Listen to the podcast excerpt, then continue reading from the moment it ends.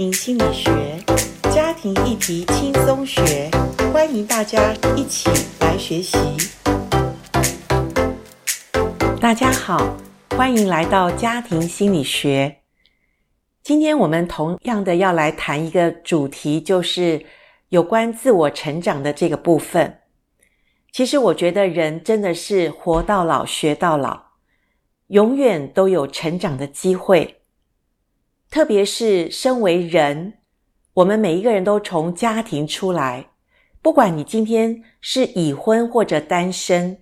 是有孩子或者没有孩子，其实我们每一个人都是从家庭里面成长，也都是从有父有母的一个环境中长大的。虽然这过程中也许父亲去世，母亲不在，或者父母离异了。无论如何，从小我们都接触，从家庭渐渐的长大。那我常常觉得，当我们长大成人，可能到了二三十岁的时候，我们才会觉得，哦，我里面有什么亏欠，我里面有什么不满足的地方。当然，渐渐更大的时候，四五十岁，如果你结了婚，你又有小孩，哇，那你渐渐更清楚你里面。可能那份不安定感，或者有一些讲不出来的问题的时候，你可能会追溯：我今天是一个怎么样的人？我是怎么样的被抚养长大？我受了什么影响？所以我今天很想跟大家来分享的一本好书，也是我们五月初我们呃又要开的一本新书。这本书我觉得好棒，棒在哪里？棒在它让我们看见一幅蓝图。好像一个地图一样，我们从小到大，我们跟我们最亲密的那个主要照顾者，他真的是不知不觉影响到我们。我为什么说不知不觉呢？因为同样的，身为母亲的我，我想我们都是爱孩子的，我们都希望把最好的给孩子。可是如果我们不学习，或者我们不知道，其实是一个很大的问题。当然，如果我们知道了，我们却做不出来，那个问题可能是我们对问题的角度可能还不够深入。所以，我觉得学习是一个很棒的功课，就是我们可以在这个地图里面找到我们可以走出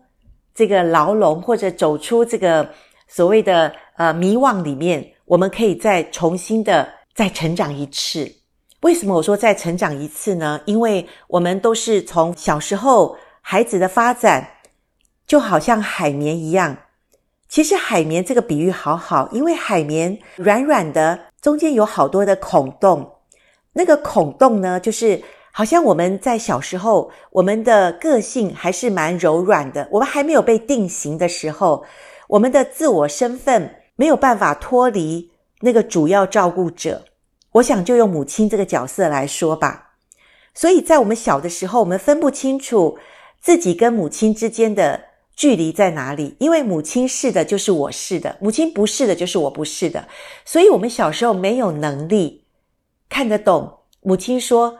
不好，我们以为说是在讲我们不好。有的时候，其实现在想一想，用成人的角度来看，因为做父母的也有他的极限。做父母的也有他的一些困扰，所以当父母的情绪不好的时候，在孩子小的时候，他分不清楚到底是父母的还是他的。所以渐渐长大的时候，如果我们把这些问题吸收到我们里面，你知道吗？我们渐渐长大的时候，我们内在有那种不安感、不定感。有的时候是小时候，我们觉得我就是那个制造麻烦的人。我就是常常让父母情绪不安的人，所以我们会吸收到父母一些他们自己的不健康或者没有成长的部分。我今天特别想对一些男士们来谈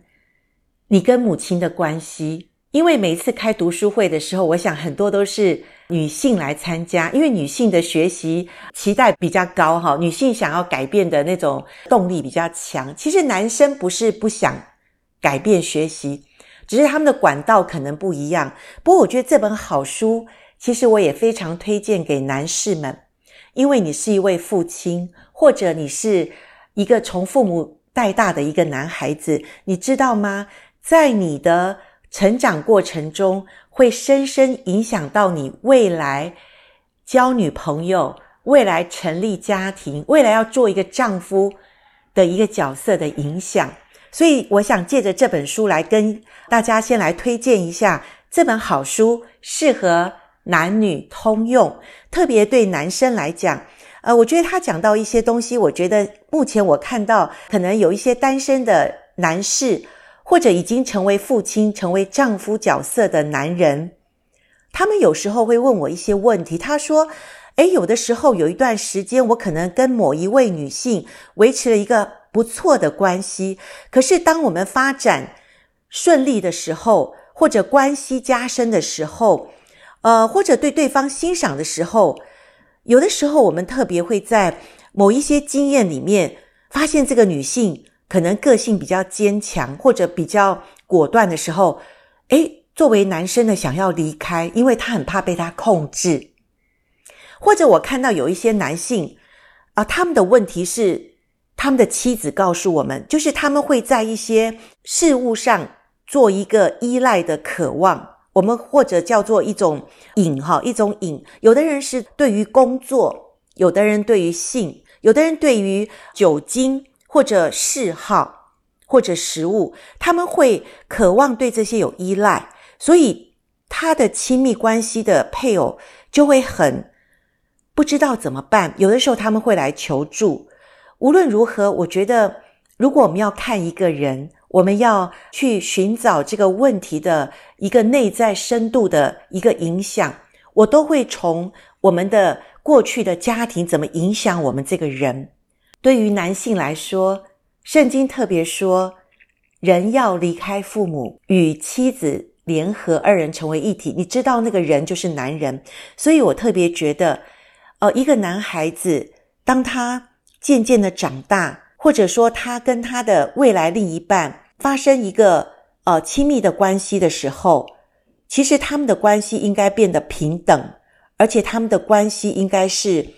可以在一个男孩子成长成熟，跟他的母亲很健康的分离之后，他可以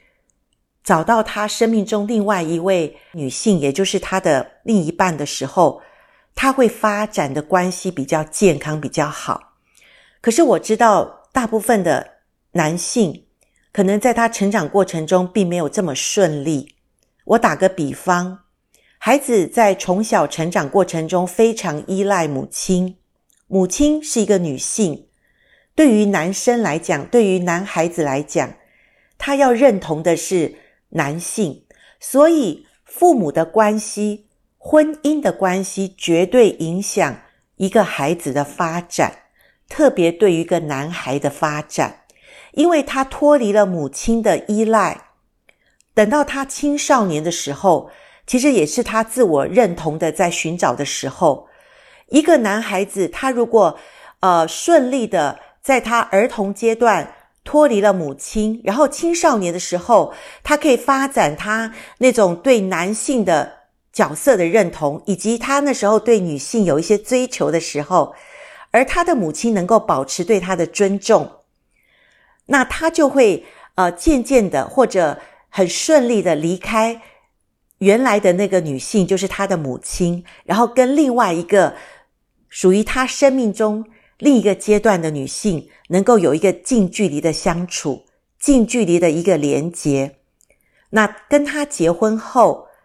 他就会有稳固的自我身份，然后与这个所爱的女人一起建立他们彼此之间的健康关系。可是有很多男性是跟母亲的关系并没有这么的清楚的一个分割，所以在他们遇到了未来的另一半，或者在他们交友恋爱的呃阶段中，他遇到了一个女性，可能这个女性的。呃，特质有点像他的母亲。我说，例如他比较是控制型的，或者他是比较呃情感太丰富，他不能把握住他自己的情绪的女人，或者呢，她是一个非常依恋男人的一个女人，他没有办法让这个男人有一些空间，或者他非常的要求这个男人是一个完美的一个形象的一个人的话，我觉得大部分的男人，如果他没有很清楚与他过去母亲的关系是一个健康的分界，或者他可以因为爱他的母亲，然后健康的离开他的母亲，那他可以在认识另外一个女人的时候。那个女人所有的不健康，他可以看得懂。可是我们大部分的人，就是自己的健康成长过程中没有被满足，然后呢，他可能在他未来的另一半或者交友恋爱的时候，他又遇到了一个可能很像他母亲的人，某部分啦。那他会把这个女人在无形中，我说无形中，可能是在他潜意识里。他会感觉这个女人很像他的母亲，所以在过去他没有跟母亲一个很好的连接，或者没有跟母亲很好的一个呃分离的时候，他会不知不觉与这个不健康的女人可能制造成下一段跟母亲的那种依恋关系，或者他会躲避这个所谓像母亲的这个女人，所以很多的时候。交友、恋爱或者婚姻关系，其实没有那么简单的来看哦。他们的问题就是这样子啊。哦，他就是呃，这个人太过控制了，所以他为什么对他大吼大叫？因为他就是觉得他受不了了。其实很多东西，如果我们能够更深的进入到我们内心的世界，我们可以看见过去我受了什么影响。过去我的母亲在带我的时候。我受了什么影响？那我跟他是一个可以健康的分离的一个男生吗？或者我在内心当中，我想要亲近母亲，可是我又害怕跟他的关系太过亲密。那这个东西会不会带到你现在目前交往的这个女生的身上，或者你的妻子的身上呢？有的时候男人说不清楚，讲不明白，或者他根本没办法。呃，去理解自己的时候，他可能用二分法，就是呃，我说男生常常会怎么样？会有一种叫做分割哈，就是我们英文叫 split，就是我们就是把它分段哈。也就是说，既然我没办法分清楚，我就给他怎么样？我就非黑即白，我就把它分成两种状况，就是说，呃，我就。把它作为分裂的状态，爱与性分裂。所以有些男人他搞不清楚他到底是爱他的妻子，还是他只是想满足他的呃性需求。有的男人可能是得到跟得不到的一种分裂，也就是有的时候明明他喜欢这个女生，呃，他跟她建立了亲密关系，可是呢，他可能慢慢的又会失去了热情，他又渴望另外一个可能得不到爱的对象的另外一个女人，他会渴望那种爱哈。然后有的人是不知道什么叫做尊重女人，他可能利用女人去达到他想要得到的。当然，女人也很聪明，她不可能被你利用，她只想要你尊重她，因为尊重表达的是一种爱。所以有的时候。男人，我们说有时候他像个小孩子，长不大。我觉得很多时候是说真的，那就是一种退化的行为。退化成什么？退化成为可能四五岁那个想要离开母亲又离不开母亲的那种心理状态，或者一种行为的模式。所以各位，我讲到这边，我真的不是在说，呃，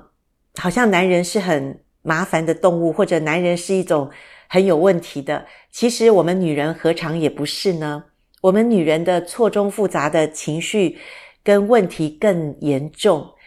而世界上只有两种人，不是男人就是女人。可是我觉得真的是，如果我们早一点的学习，我们自己个人得到成长，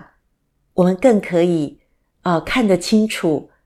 我们周围人，我们需要帮助他们的点是在哪里。或者我们自己建立了下一代，我们伤痛不待传，我们自己从过去父母原生家庭可能带来的一些，呃，不管是痛苦也好，或者剪不断理还乱的纠结情绪也好，我觉得我们做成年人，我们做一位母亲或父亲，我们真的是期待我们可以给我们的孩子下一代。他们是一个健康顺利的一个未来，也就是他们未来可以建立好的婚姻关系、好的家庭关系，他们可以平平安安的、健健康康的，哦、能够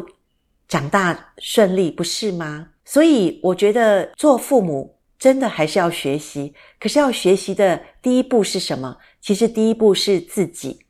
自己要成为一个比较成熟，或者说可以离开我们原生家庭的困扰，离开我们原生家庭所带来的那些所有不愉快，所有那些有问题的事物，我们可以重新开始，我们可以帮助我们的孩子越来越健康，不是吗？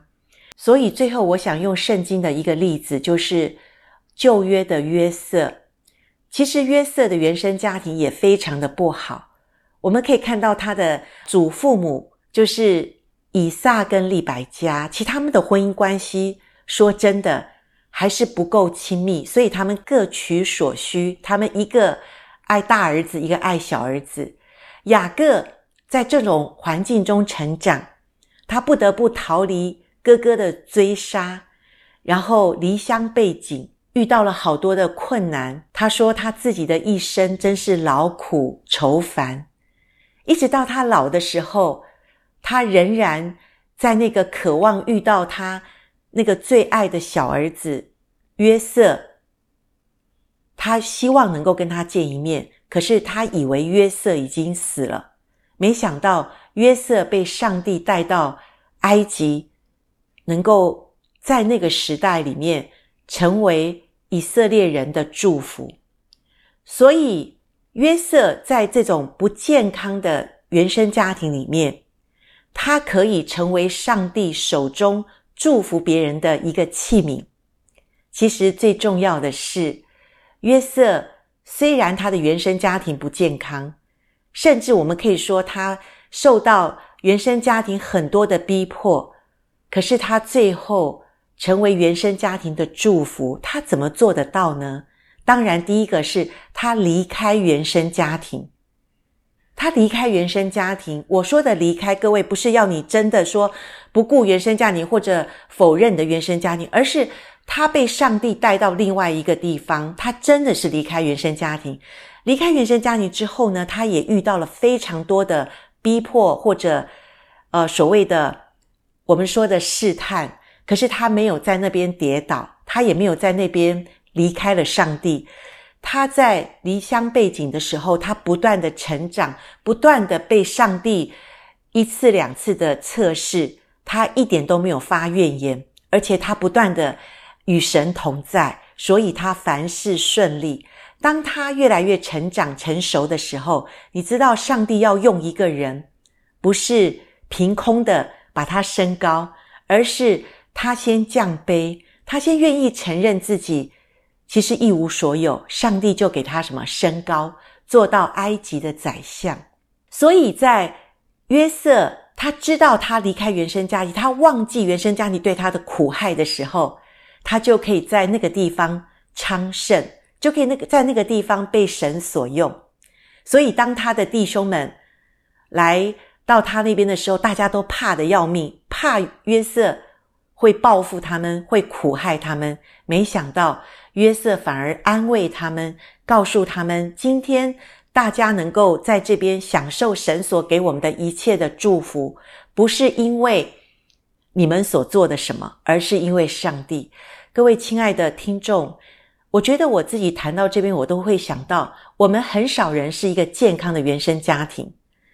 我们很少人是一个健康的父母带大的一个孩子。可是那又怎么样呢？今天我们长大成熟了，我们今天是一个长大的成年人，我们真的要为我们的成长负完全的责任。